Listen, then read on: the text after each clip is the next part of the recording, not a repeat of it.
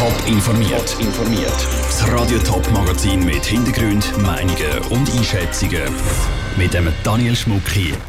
Wie der Kanton Thurgau wieder attraktiver für Firmen werden wird und wie der 1. August auch klimafreundlich gefeiert werden kann. Das sind zwei von den Themen im Top informiert.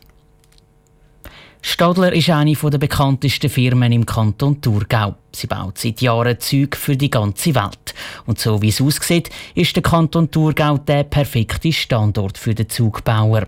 Das sind aber immer weniger Firmen so. Unterdessen zügeln nämlich immer weniger Unternehmen in Thurgau. Das wenn die Verantwortlichen darum wieder ändern.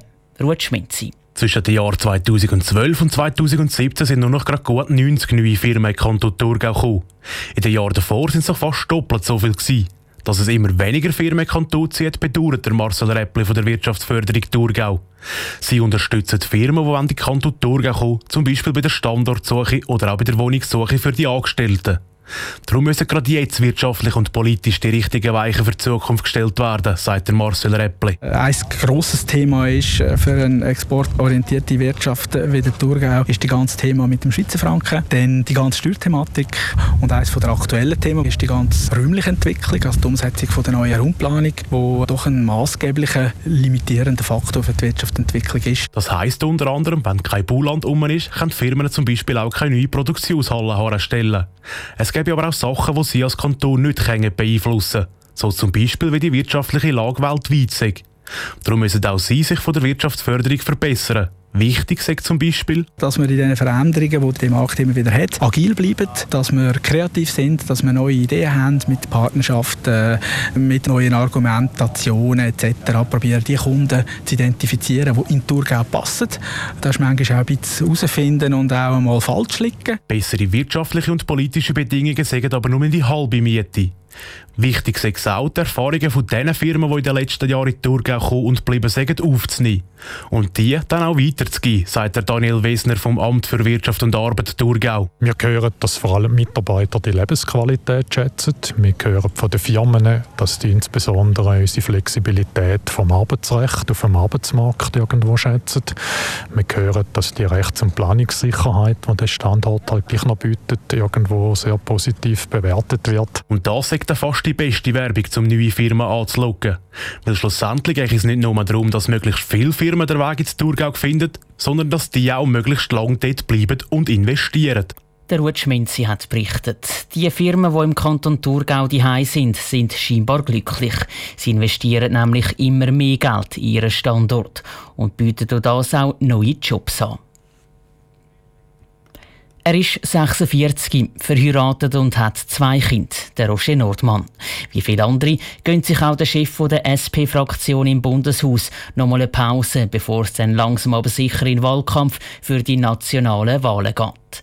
Im Kreuzverhör mit dem Bundeshausreporter Christoph Leisibach redet der Lausanne nicht nur über Drogen, sondern auch über seine Zeit im Militärgefängnis. Herr Nordmann, wenn Sie am Morgen aufstehen, was gibt es bei Ihnen zum Frühstück?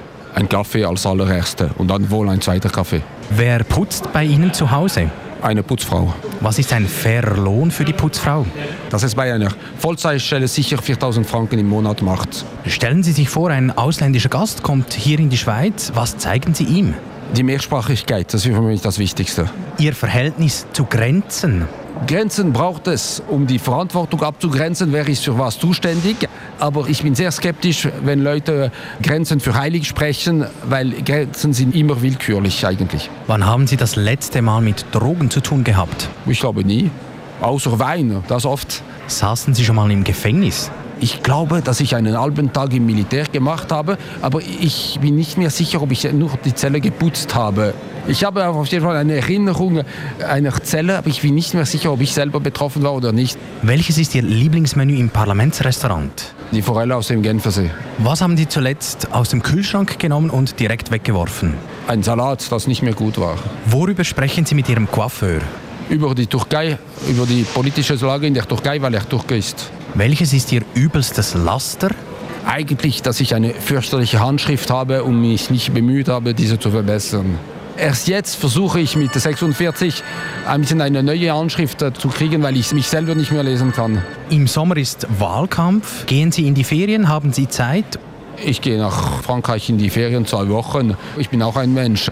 Wir brauchen in der Familie, dass wir uns zusammenfinden und ein bisschen ausruhen. Der Fraktionspräsident der SP, der Roger Nordmann, befragt vom Christoph Leisibach. Feuerwerk, ein Stück Fleisch auf den Grill und ganz viel Lämpchen draussen, um den Garten schön beleuchten. Der 1. August steht vor der Tür und Land auf, Land ab laufen die Vorbereitungen für den Tag. Besonders nachhaltig ist das 1. Augustfest aber nicht. Das Feuerwerk zum Beispiel schleudert in der Schweiz jedes Jahr 320 Tonnen Feinstaub in die Luft. Zara Frattaroli hat darum bei Umwelt- und Naturschutzexperten angefragt, ob der 1. August auch umweltfreundlich gelte.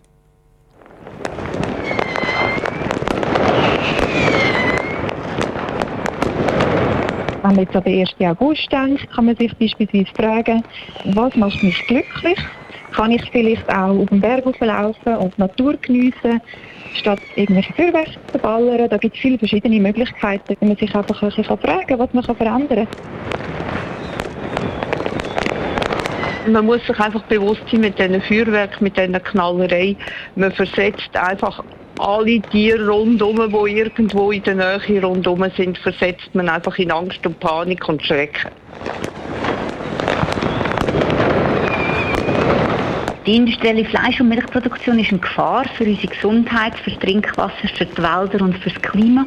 Denn Tierhaltung ist weltweit für rund 15 Prozent der globalen Emissionen an Treibhausgas verantwortlich. Darum raten wir, mal leckere vegetarische oder vegane Alternativen auszuprobieren. Der 1. August ist doch gerade eine gute Gelegenheit dafür.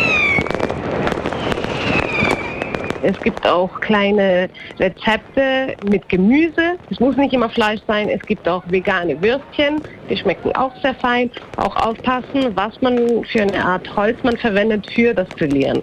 Weil mehr als die Hälfte des Holzes stammt von den Tropenwald. Viele Politikerinnen und Politiker haben gemerkt, dass Klimaschutz ein wichtiges Thema ist. Und es wird am 1. August sicher auch ein Thema sein in verschiedenen Reden. Und ich denke, es ist ja sicher spannend für alle Menschen, die an einem Fest sind, am 1. August darüber zu diskutieren, was kann man machen, was müssen wir ändern, damit wir vorwärts kommen.